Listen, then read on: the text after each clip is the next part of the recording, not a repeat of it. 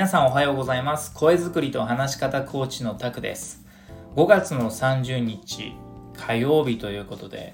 あと2日で5月も終わりとなります。6月ということは1年の折り返し地点に来たということですね。さあ関東の方はいよいよ梅雨入りした模様です。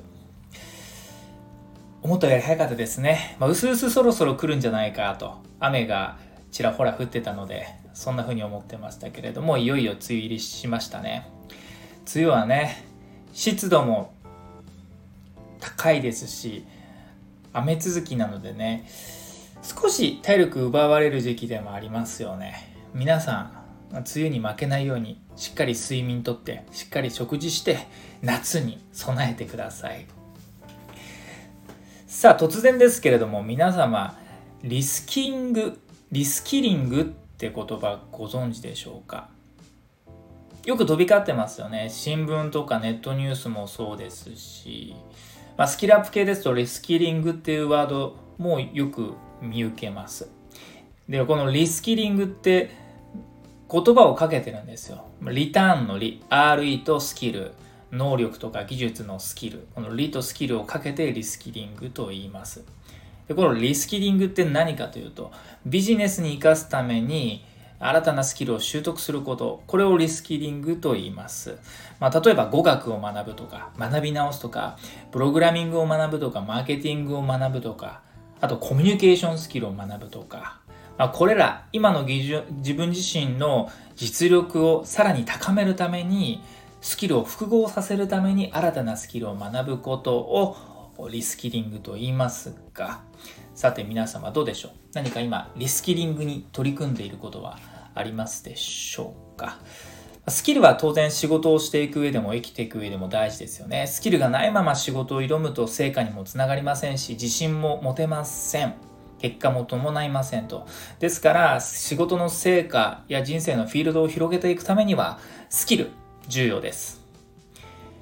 で、僕の話なんかをすると、僕は20代営業マンだったんで、セールススキルを求められました。で、何の技もなく、社会経験もなく、社会常識もない僕がですね、この営業職で食っていくためには、もうセールススキルないとやっていけないわけです。当たり前ですよね。物を売れないと営業マンとしては失格なわけですから。で、まあ、セールススキルを学んだわけです。で、実際セールススキルはいつの時代も絶対必要なんですよ。特に営業職と呼ばれる方は、セールススキルがあれば、一番収入面にインパクトありますよね。で、業績を残せれば、数値的な部分で目立てるので評価にもつながる。なので、セールススキル、めちゃくちゃ大事ですと。で、僕自身も営業マンだった時、セールススキルをとことん磨いて、まあ、幸いいろいろ運もあって25歳でトップセールスマンになったんですけれども、まあ、今日はその25歳でトップセールスマンになりましたよっていう自慢話ではなくてその後の話をしたいと思います。はい、25歳でトップセールスマンになった後の話ですね。で当時ですねまあいろんな縁もあって運もあって自分の実力だけではなかったわけですよ支店長当時の上司とか店長の支えとか先輩方のいろんなフォローもあってうまいこと年間の営業成績を残すことができたわけですけども、まあ、とはいえ周りからするとあいつあの年齢で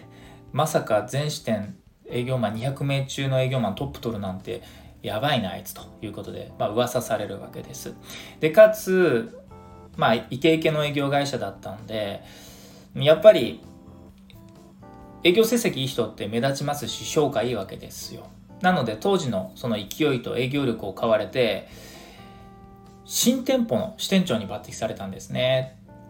新たに店舗展開をするエリア、ちょうどそのタイミングで、まあ、箱と言われるですね、お店が見つかって、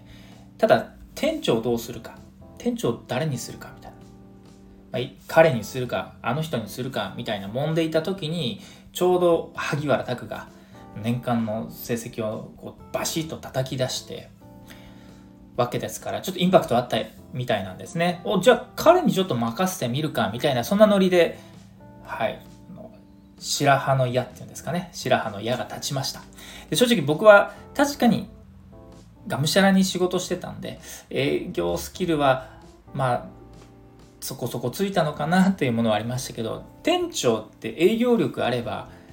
できるわけじゃないんですよ。むしろ営業力そんな必要ないと。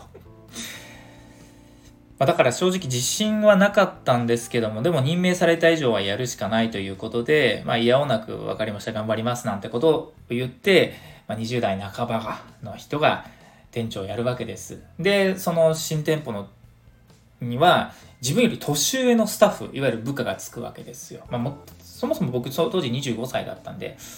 で年下っていうとまだ入社して間もないか2年目3年目の子だったんであまりにも若い人間だけで新店舗を作ったらそれはそれちょっと不安要素があったんでしょうね。だからそこそこまあ20代後半とか30代前半のスタッフが入ってでサポートの人も当然30代の人が入ってですね40代だったかな。まあとにかく僕より全員年上だったわけですよ。で店長の僕がお店を運営したりとかですねするわけですけれどもうんまあ、結論何があったかというと、スタッフから仕事をボイコットされたわけなんです。僕が。で、なぜかというと、スタッフとの意思疎通が取れていなかったんですね。つまり、全く人望がなかったんですよ。人望のない店長だったんです。人望のない店長が、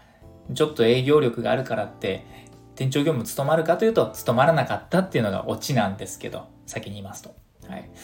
まあね、あの何があったかというと、これ話すと長いんで、簡潔にお伝えしたいと思いますが、まあ、結局僕自身は、うん、マネジメントというものを全く勉強もしてませんでしたし、マネジメントって言葉すら知らなかったわけですね。で当時結構厳しい会社だったんで、どちらかというとトップダウン的な、上の言うことに従え極論言えば上が白と言ったら黒でも白だぐらいの トップダウン式の会社だったわけです。だからかなりちょっと軍隊に近い会社でしたよね。だからこそ規律を守規律がしっかりしていたからこそ会社全体の業績も高かったですしいわゆる社員さんの忠誠心っていうものですかもう強かったので一個一個の店舗は強かったですねで僕もそうやって育って厳しく指導を受けて育ってやっぱトップダウン的な指導を受けてきたので、まあ、店長ってそういうもんなのかなと思ったわけです。で実際当時の営業店の店長っていわゆる花形なわけなんですよ。営業力めちゃくちゃある人がそのまま店長に上がるみたいな。それ以外必要ないとは言いない言わないながら言いませんけれどもまあそのぐらいですね結構評価対象が営業力の有無っていうのが強かったわけです。でそれプラス主任時代にちゃんとした後輩を指導できたかとか正しい判断ができたかみたいなある程度の常識があるかみたいなものも見ながらもやっぱり営業力があるなしここが一番の評価ポイントだったんですで僕の場合は営業力たまたまあったけどスコアで言うとそれがほぼない状態なんですよでそんな自分が店長やるとどうなるかっていうとま、全然スタッフとうまく意思疎通が取れないわけですよね。まあ、店長はそこそこ喋れるけれども、それをうまくできないスタッフもいれば店長の判断僕の判断が誤ってる場合もあれば難しいなお店の運営と思ったわけですね。で自分一人が営業できたってお店全体の数字を作れるわけじゃないですからやっぱり社員さんの指導をしながら業績を作りながら数字を作りながらお店全体をの売り上げを叩いていかなければいけないんですけどそれがとにかく難しいわけですよ。難しいと僕はやり方がわからなかった。どう教えたらいいのかどう指導したらいいのか。結果僕何したかというといわゆるもう恥ずかしいですけど厳しく言うことしかできなかったんですよ。なんでこれやったの？こうしなさいよみたいな。相手の言い分を一切聞かず俺の言うことを聞けみたいな。今思えば最悪ですよね20代半ばの若造が俺の言うことを聞けみたいな責任者だったらふざけんなよって思いますよ まあ、要はスタッフの意見とか考えとかを組まずに、ああしろこうしろっていう指示案になってたわけですね。うん、まあ今更ですけどめちゃくちゃ反省してますよね。うんまあ、しっかりと会話もできていませんでしたし、どうしても上から下へっていう物言いとか見方をしてしまった部分があります。で、当時の部分、僕はそこを全く分かっていなかった。それがまずいことだと思っていなかった。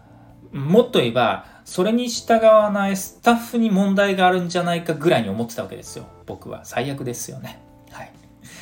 まあ、結果そんなこんなで店長業務やって売り上げはでもね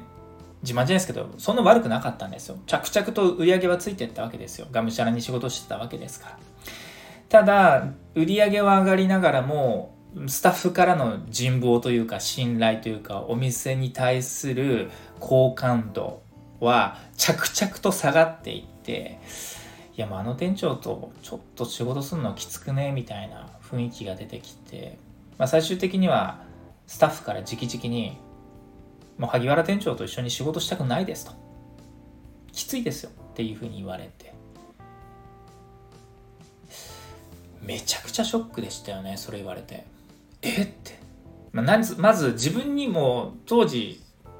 生意気にもプライドがあったんでね。そんなん店長に直接言うっていうプライド傷つけられたのとあれ？あれだけなんかなんだろうな。もお互い盛り上がりながらお店盛り上げながら売り上げ作っていこうなって思ってた自分があそう感じられてたんだっていうショックですね。あれ？なんか自分多分すごいずれてたんだなってことを、まあ、ようやく気づいたわけですね。うん、